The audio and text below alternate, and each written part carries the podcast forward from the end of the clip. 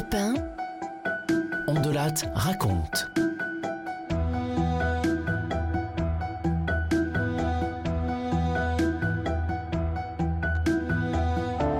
Bonjour à tous. Une grande affaire criminelle aujourd'hui, l'histoire d'une empoisonneuse, Rodica Negroyou, qui d'ailleurs tout à l'heure sera mon invitée puisqu'elle est sortie de prison. Et je la salue d'ailleurs au passage. Bonjour Madame Negroyou. Oui, bonjour monsieur. Et à tout à l'heure. Cette histoire se déroule dans la même région que l'affaire Simone Weber. Quelques années après, et vous serez frappé par la ressemblance entre les deux affaires, notamment parce qu'il est question du même poison. Et que le moteur de Rodica, ah ben, c'est le même moteur que Simone, c'est l'argent, l'argent, l'argent. Voici donc cette histoire unique, l'affaire Rodica Negroyou que j'ai écrite avec Thomas Audouard, réalisation Céline Lebras.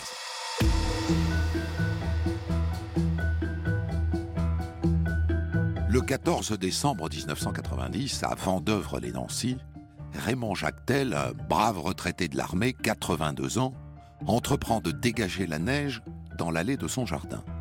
Et puis à un moment, il ne se sent pas bien. Il a du mal à respirer. Alors il appelle les pompiers. Europe 1, Ondelat raconte. Allô? Allô? J'ai la poitrine qui me serre. Ça me fait une, une de ces douleurs. Nous allons arriver, monsieur. Ne bougez pas. Vous voulez rester en ligne? Est-ce que vous avez des antécédents cardiaques? Moi, J'ai fait un malaise en octobre. Ça m'a fait à peu près pareil. J'ai j'ai très mal. Hein. J'ai du mal à respirer. Raymond Jactel est emmené par les pompiers à l'hôpital de Nancy, où il meurt à 20h30.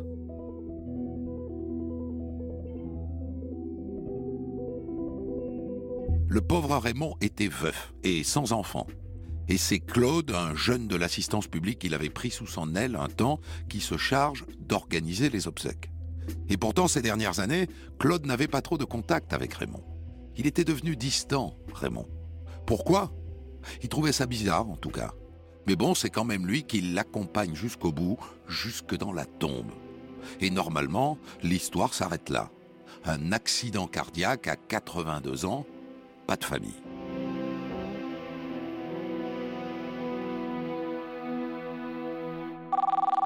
C'est un appel téléphonique au commissariat de Nancy qui change le cours de cette histoire. Allô? Je vous appelle au sujet de la mort de Monsieur Jactel. J'ai des choses à vous signaler. Des choses qui me paraissent suspectes. Déjà, j'ai entendu dire que Monsieur Jactel, il avait transformé toutes ses économies, plus de 700 000 francs, en bons du trésor. Et puis l'autre chose, c'est qu'il y a une femme qui s'occupe de sa maison, là, depuis sa mort. Elle est chez lui presque tous les jours. J'espère que vous allez faire quelque chose, hein. C'est vraiment louche, ce qui est arrivé à Monsieur Jactel. Cet appel, évidemment, ouvre l'appétit des policiers. Au même moment, Claude, le gamin de l'assistance à qui Raymond avait toujours dit C'est toi qui hérites de tout, va voir le notaire. Je suis désolé, monsieur. Euh, je puis vous dire que monsieur Jactel n'avait aucune disposition vous concernant. Mais, mais, à qui va revenir la maison alors? Vous n'êtes pas au courant. Monsieur Jactel avait contracté un viager euh, pour sa maison. C'est donc aux bénéficiaires de ce viager que revient la maison. Mais je vous le répète, hein, vous n'héritez de rien. Claude est abasourdi. Et qui est le bénéficiaire de ce viager? Qui? Eh bien, la dame qui vit chez lui depuis sa mort. Elle a absolument le droit d'habiter là puisque c'est chez elle. Les policiers se mettent aussi sur la piste des bons du trésor. Selon l'appel anonyme, Raymond Jactel a converti toutes ses économies, 700 000 francs, 100 000 euros, en bons du trésor. Le bon du trésor, c'est de l'argent qu'on prête à l'État et éventuellement c'est anonyme. Celui qui les a en main en est le propriétaire. Alors, où sont-ils, ces bons du trésor? Et c'est là qu'ils apprennent que le jour des obsèques de Raymond, le jour même, il s'est passé un truc étrange à la poste de Nancy. Un type d'une cinquantaine d'années s'est présenté avec trois bons du trésor pour se faire rembourser. Le guichetier lui a demandé une pièce d'identité. C'est anonyme, certes, mais le fisc veille au grain. Et le type a dit Ah bon? Faut des papiers? Ah ben, je vais voir. Faut que je réfléchisse. Et il est reparti. Louche. Mais pour les policiers, mis au parfum de cette histoire, c'est absolument clair. Derrière cet homme, c'est elle qui se cache. Dans la maison, elle est tombée sur les bancs du trésor, elle a demandé à un ami de tenter de les échanger. Elle pensait peut-être qu'on allait lui donner l'argent comme ça, sans rien demander. Alors elle, il est peut-être temps que je vous la présente, non? Sacrée cocotte. Je vous préviens. Rodica Negroiu, 51 ans, roumaine naturalisée française depuis deux ans, et veuve, aide-soignante à l'hôpital psychiatrique de Nancy. C'est elle qui a acquis cette maison en viager. Mais c'est un drôle de viager, hein. Un contrat comme on n'en voit jamais. Comme toujours, elle devait payer une rente jusqu'à la mort de Raymond, 2000 francs par mois, ça c'est le principe du viager. Mais en plus, elle devait s'occuper de lui jusqu'à la fin de ses jours. Et après, elle avait la maison. Et quand ont-ils signé cet étrange contrat de vente en viager? Eh bien, il y a deux mois. Ah ah Elle a fait une bonne affaire. Deux mensualités à 2000 francs et hop, la maison dans la poche. Si en plus elle a empoché les bons du trésor, c'est une très bonne affaire.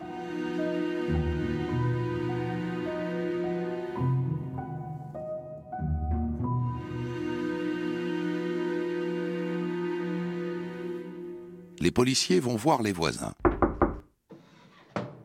Bonjour madame. Police nationale. Nous menons une enquête sur la mort de votre voisin, monsieur Jactel.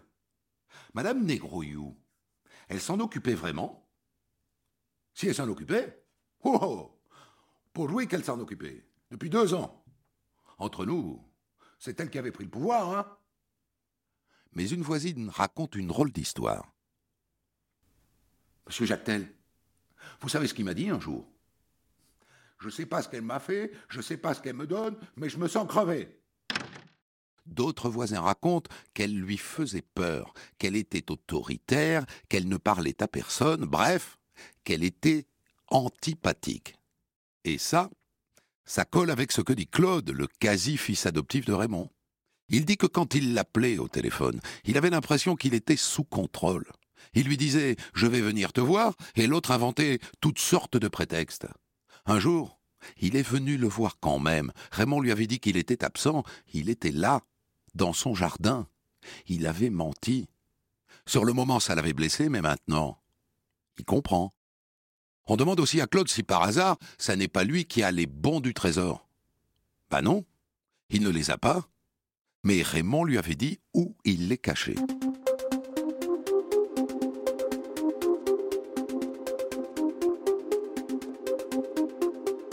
Et là, vous vous dites, ben pourquoi est-ce qu'il ne l'arrête pas tout de suite, cette Rodica Negroyou? C'est trop tôt. Pour l'instant, les policiers manquent de preuves. Il y a plein de choses à vérifier avant de lui passer les bracelets. Par exemple, qui a cherché à encaisser ses bons du trésor à la poste le jour des obsèques? Un homme de l'entourage de Rodica? Son compagnon, par exemple, Roger, il s'appelle. On le présente au postier, celui qui lui a demandé sa carte d'identité. Il est formel, c'est lui. Mais l'autre nie vigoureusement. N'importe quoi.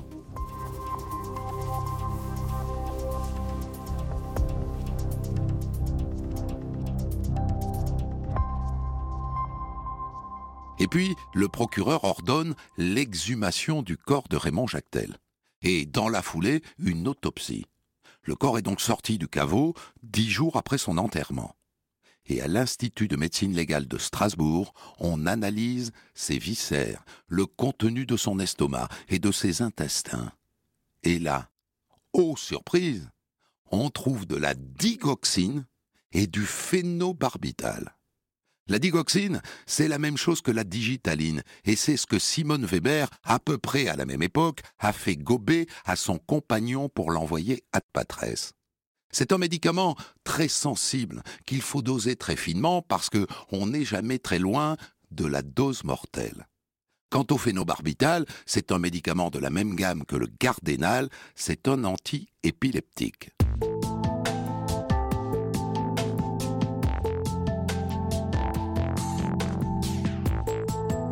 Alors est-ce qu'un médecin lui a prescrit ces deux médicaments au brave Raymond Eh ben non. Aucun. Aucune trace dans son dossier médical. Bien. Et elle Rodica Negroyou, est-ce qu'elle s'est fait prescrire de la digoxine et du phénobarbital? Ah Dans une pharmacie du boulevard Lobo à Nancy Le 29 août Six mois avant la mort de Raymond Eh bien voilà elle l'a empoisonné pour récupérer son viager en express et ses économies. Une empoisonneuse. Comme Simone.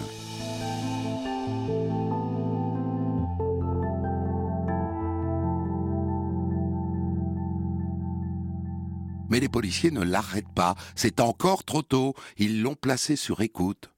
Elle doit se douter, bien sûr, que la police s'intéresse à elle. Je vous rappelle que son compagnon Roger a été interrogé au sujet des bons du trésor. Elle a dû voir les voitures de flics devant chez ses voisins, et elle doit être au courant qu'on a exhumé le corps. Les policiers se rencardent sur son compte. Elle a un fils, cette Rodica. Un fils qu'elle a eu avant, en Roumanie, avec lequel elle a émigré en France il y a six ans. Et puis, comme je vous l'ai déjà dit, elle est veuve. Elle a été mariée à un certain Gérard et lui. Oh Ça alors? Il n'a pas duré bien longtemps ce mariage. Le pauvre homme est mort deux ans après la noce. Elle n'a pas de chance, cette Rodica. Non, elle l'aurait pas zigouillé lui aussi. Et d'ailleurs, comment l'a-t-elle rencontré, ce premier mari? Elle arrivait de Roumanie, elle venait d'immigrer en France et elle s'est mariée tout de suite. Gérard, lui, avait 16 ans de plus qu'elle, il est mort deux ans après. Les policiers vont voir les deux sœurs du défunt mari. Oh Elle ne l'aimait pas, hein, Rodica? Elle lui taille un sacré costard. Cette Rodica, avec son accent roumain et ses cheveux blonds décolorés, dès que je l'ai vue, j'ai su que c'était une aguicheuse. Elle en avait après l'argent de mon frère Gérard, et puis c'est tout. Votre frère était riche, madame Oh, pour sûr il a travaillé toute sa vie comme ouvrier des hauts fourneaux. Il avait une belle retraite et puis une jolie maison à Custine. Certes, mais c'était une retraite d'ouvrier tout de même. C'était pas Crésus, votre frère. Cette fille, elle en avait après le fric, je vous dis. Elle a saigné mon frère tout ce qu'elle pouvait. Bon, il y a du racisme un peu là-dedans, c'est sûr, mais les deux sœurs en ont encore sous le pied. Trop contentes de lui régler son compte à cette belle sœur. Elle raconte par exemple que Gérard et Faisaient chambre à part. Mieux que ça, au début ils ont même fait appartement à part. Elle n'habitait pas avec son mari dans sa maison de Custine. Elle disait que c'était trop loin de son travail. Elle habitait à Nancy, pas loin de l'hôpital où elle était aide-soignante. Et d'ailleurs, d'après ce que disent les sœurs, ça lui a joué un mauvais tour. Quand elle a demandé la nationalité française, on la lui a refusée deux fois, figurez-vous parce qu'elle ne vivait pas avec son mari. Pour être naturalisée française, il faut avoir vécu deux ans minimum ensemble. Et donc à ce moment-là, et seulement à ce moment-là, elle est venue vivre chez Gérard, et encore, chacun dans sa chambre.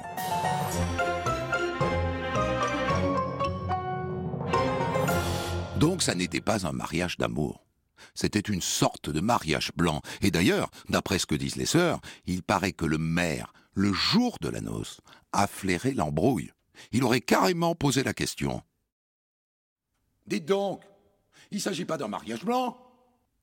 Signe que ça se voyait bien qu'ils ne s'aimaient pas, ces deux-là. Les deux sœurs racontent aussi l'histoire d'un manteau de vison. Après le mariage, elle a voulu un manteau de vison. Eh ben, elle l'a eu.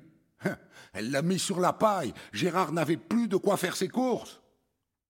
Elles disent que leur frère a payé ce manteau 14 500 francs. 2 000 euros, trois fois le montant de sa retraite. Qu'à un moment donné, comme il avait des problèmes d'argent, elles lui ont conseillé de le revendre. Le fourreur était d'accord pour le reprendre, mais Rodica ne l'avait plus. Elle l'avait vendu. Ça lui a mis un coup à Gérard, cette histoire de vison. Elles disent que ça lui a ouvert les yeux, qu'il a commencé à comprendre qu'il était en train de se faire plumer. Alors, il a demandé le divorce et surtout, il a annulé la donation au dernier vivant qu'il avait signée en faveur de Rodica. Quand Rodica a appris ça, elle était furax, et elle avait tellement d'emprise sur lui qu'elle est arrivée à lui faire faire marche arrière. Il n'a pas demandé le divorce, et il a signé une nouvelle donation au dernier vivant en faveur de Rodica.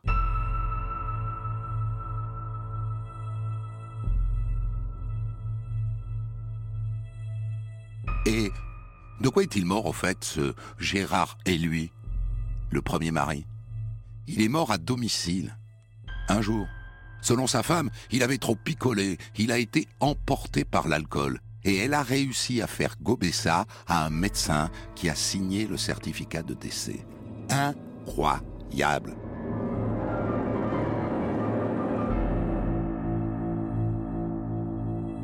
Les deux sœurs ont eu beau dire mais non, il buvait pas notre Gérard.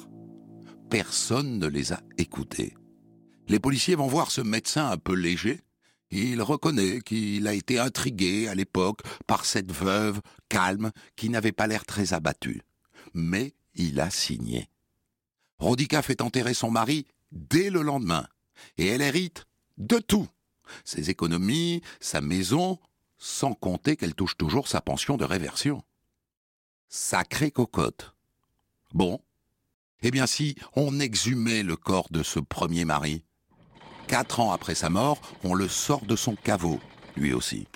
Bien sûr, en quatre ans, le corps s'est délité et on ne peut plus analyser le contenu de son estomac. Mais, vous devez savoir que les cheveux, les poils et le foie conservent la mémoire des poisons que le mort a pu avaler. Et ce pendant des années. Et d'après vous, qu'est-ce qu'on trouve? De la digoxine, et en grande quantité. Le même médicament que celui qu'on a fait avaler à Raymond Jactel. Un médicament pour le cœur qui doit être dosé très finement et qui est mortel à haute dose. On vérifie bien sûr si quelqu'un en a prescrit à Gérard. Mais vous imaginez la réponse Non, personne. Gérard n'était pas cardiaque. Elle l'a empoisonné lui aussi, son premier mari. Alors maintenant, oui, on va la chercher et on la place en garde à vue.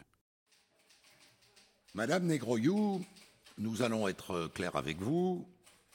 Nous vous soupçonnons du meurtre de deux hommes, par empoisonnement, et l'un d'entre eux est votre mari, Gérard et lui.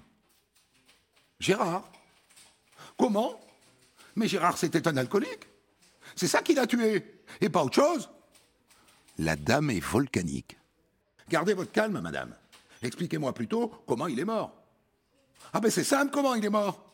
Je suis rentré un soir du travail, il était complètement sous, il y avait des bouteilles partout sur la table, des vides et des pleines, et puis après je suis allé me coucher.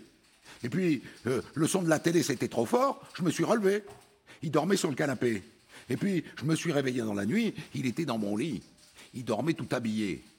Et c'est quand j'ai voulu lui enlever ses vêtements que j'ai vu qu'il était froid. Ses mains étaient froides, son nez était froid. Il était mort, voilà.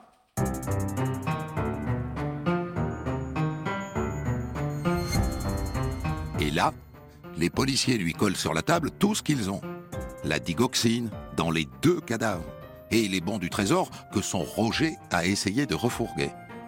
Et là, elle est bien embarrassée. Mais bon, elle nie, elle nie les évidences. Et comme elle est coincée, eh bien elle s'énerve, elle crie, elle hurle, un volcan en éruption. Mais à la fin, elle est inculpée, comme on disait encore à l'époque, d'homicide volontaire au pluriel. Et elle est écrouée à la maison d'arrêt Charles III de Nancy.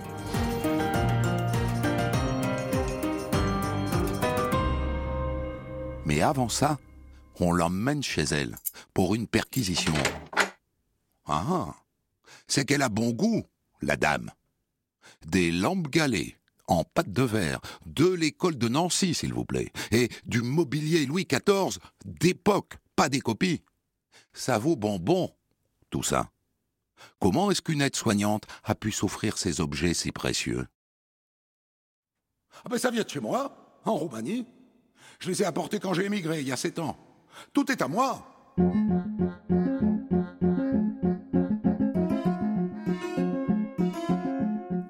Dire que cette histoire, cinq ans après l'arrestation dans la même région de Simone Weber, qui a employé le même médicament, la digoxine, pour se débarrasser de son mari, cette affaire Rodica Negroyou fait les joies de la presse.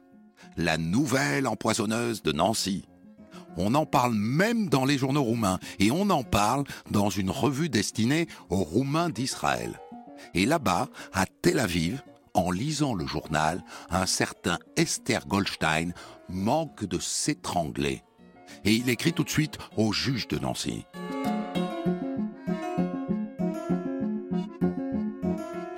Bonjour, je suis le frère d'Hermann Goldstein, le premier mari de Rodica Negroyou. Je vis maintenant à Tel Aviv et je me permets de vous écrire pour vous informer que mon frère Hermann est mort prématurément d'une crise cardiaque à l'âge de 51 ans alors qu'il était marié avec Rodica. J'ai toujours eu des doutes sur les circonstances de sa mort. Je vous prie de bien vouloir diligenter une enquête maintenant que vous tenez Rodica Negroyou. Merci de trouver ci-joint une copie de ma plainte déposée devant les tribunaux d'Israël je me tiens à votre disposition si vous souhaitez me convoquer afin que je vous fasse part de plus de détails. Signé Esther Goldstein. Les faits remontent à 1982, quand Rodica vivait encore en Roumanie. Elle serait donc deux fois veuve, et ça ferait donc trois cadavres dans le dossier. Sacrée cocotte.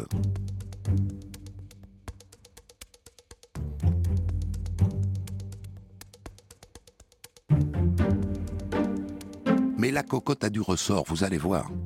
Son avocat réclame des contre-expertises. Il veut qu'on refasse les analyses faites sur les corps de Raymond Jactel et de Gérard et lui. C'est futé. Parce que l'avocat sait que les expertises, ça va, ça vient. Résultat, l'Institut médico-légal de Paris détecte bien du phénobarbital dans le corps du vieux Raymond Jactel. Mais pas de digoxine. Et dans celui de Gérard et lui, rien. Il ne détecte ni l'un ni l'autre. Pour l'enquête, c'est la tuile. C'était la preuve. Et maintenant, le dossier est un peu branlant.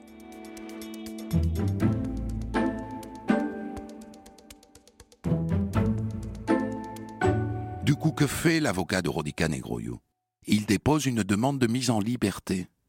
Et il l'obtient. Rodica sort de prison contre une caution de 500 000 francs, tout en restant inculpé et sous contrôle judiciaire, interdite de quitter le territoire français. Mais tout de même, quelle victoire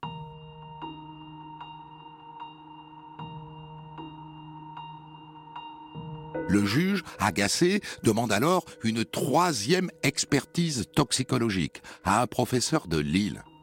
Et là, marche arrière il y a bien de la digoxine et du phénobarbital dans le corps de Raymond Jactel, et de la digoxine dans celui de Gérard et lui.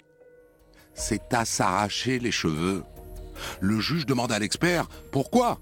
Pourquoi ces résultats contradictoires? La chimie n'est-elle pas une science exacte? Réponse ça dépend de la méthode utilisée et de la quantité de prélèvements examinés.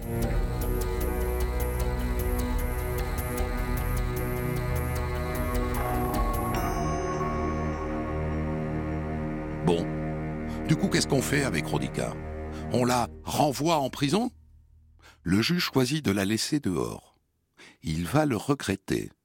Car libre, Rodica Negroyou se lance dans une guerre juridique. Elle se met à porter plainte contre tout le monde.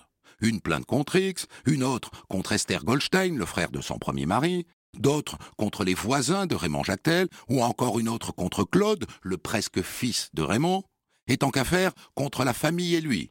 Et cerise sur le gâteau, contre le directeur de la maison d'arrêt de Nancy, contre le juge qui instruit son affaire, et contre les policiers. Tournée générale. Mais ça finit par se retourner contre elle. Elle est condamnée deux fois pour dénonciation calomnieuse. Et du coup, eh bien, elle retourne en prison, en attendant son procès devant les assises. Le procès s'ouvre le 21 juin 1999. Le banc de presse est plein à craquer, forcément. Rodica est la nouvelle Simone Weber. Regardez-la, dans le box.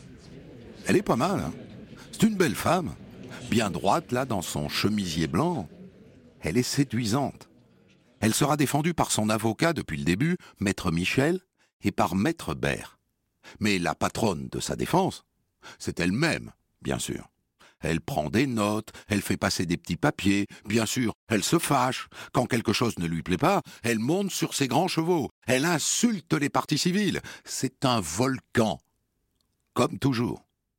Ce procès est marqué par une séquence absolument culte. Claude, le protégé de Raymond Jactel, vient à la barre pour témoigner. Et là, il fait une confession, pas très reluisante. Vous vous souvenez des bons du trésor qu'on n'a jamais retrouvés? Eh bien, monsieur le juge, c'est moi qui les ai, ces bons du trésor. Je savais où ils étaient cachés, je les ai récupérés. Dans son box, Rodica fait un bond et le volcan se réveille. Tu n'es qu'un sale voleur Rends-moi mes bons Rends-moi mes bons La salle explose de rire, parce qu'en aucun cas ce sont ses bons. Elle n'a fait qu'acheter la maison en viager, les bons du trésor n'étaient pas dans le viager.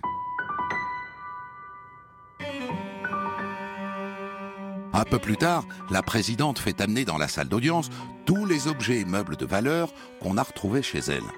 Les lampes galées, les meubles Louis XIV.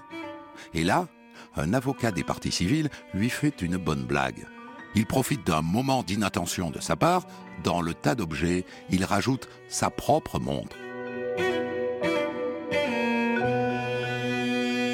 Et il lui dit Et cette montre, madame, elle est à vous également Ben oui, oui, elle est à moi. Tout est à moi. Et une fois de plus, ça fait marrer la salle. À la fin, fini de rigoler, l'avocat général requiert 20 ans de prison pour les deux empoisonnements. Et les jurés suivent son avis. Rodica Negroyou est condamné à 20 ans. À l'époque, il n'y a pas d'appel, la peine est donc définitive.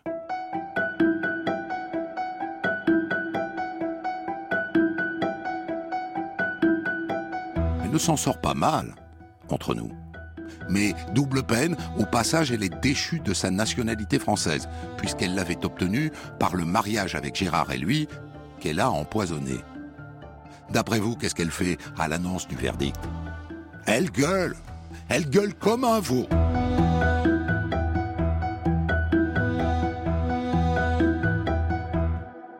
Depuis, Rodica Negroyou est sortie, bien sûr, et elle est là, au téléphone. Bonjour, Madame Negroyou. Euh, bonjour, monsieur. Vous êtes sortie quand de prison? J'étais en prison euh, depuis 9 juin 92 jusqu'à 24 janvier 2015. Donc ça fait C'est-à-dire 13 ans. 13 années. 13 années. Euh, Qu'est-ce que vous pouvez me dire, Madame Negroyou, sur ces 13 années que vous avez passées en prison? Que je suis innocente, euh, monsieur, et que la prison, c'était ma, place, car euh, j'ai rien fait de mal à qui que ce soit, qu'il s'agit d'une injustice, et que j'ai clamé mon inno- innocence depuis le début. Personne n'a voulu savoir, et tout, c'était, c'était une complicité, c'était euh, un crime à mon égard. Un crime à votre égard.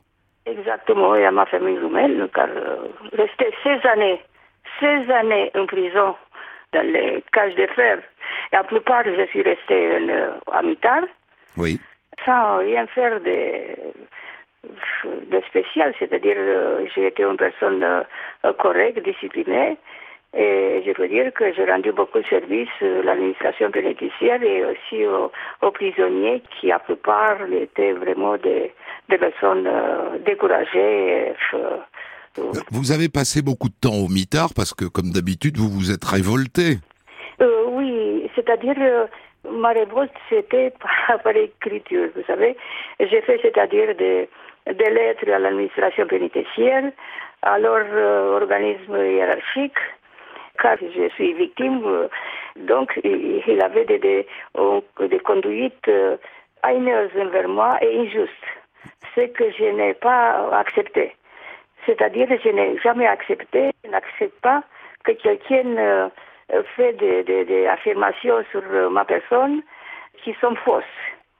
J'ai été innocente, je suis innocente, je veux démasquer cette mes souffrances. Je peux dire que, heureusement que psychologiquement je suis forte, mais je suis plus forte physiquement, car euh, ces années euh, en prison, monsieur, c'était une catastrophe. Je me souviens que quand vous avez été jugé devant la cour d'assises en 1999, vous étiez une très belle femme. Euh, oui, si vous dites ça, oui, c'est vrai.